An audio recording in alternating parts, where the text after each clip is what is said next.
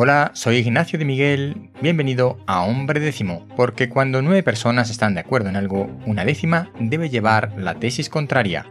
Algunos oyentes me han dicho que resulta un poco aburrido, así que voy a cambiar la metodología de este podcast.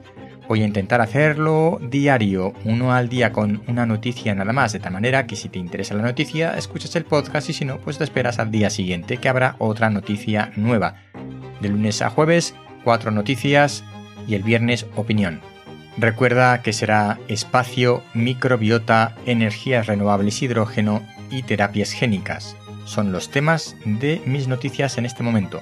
La noticia del episodio de hoy al sistema inmune no le gusta el espacio. Un gran divulgador, Enrique Coperías, que ha sido durante muchos años el director de la revista Muy Interesante, ha escrito un artículo sobre la microgravedad y la salud.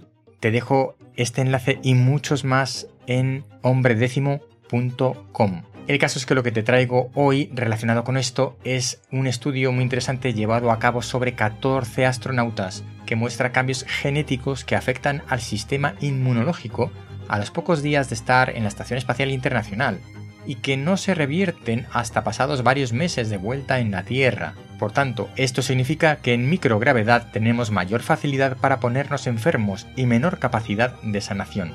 Si quieres saber un poco más y por qué no hay apenas gravedad en la Estación Espacial Internacional, no olvides pasarte por hombredécimo.com. Hasta aquí el breve episodio de hoy, te espero en los siguientes.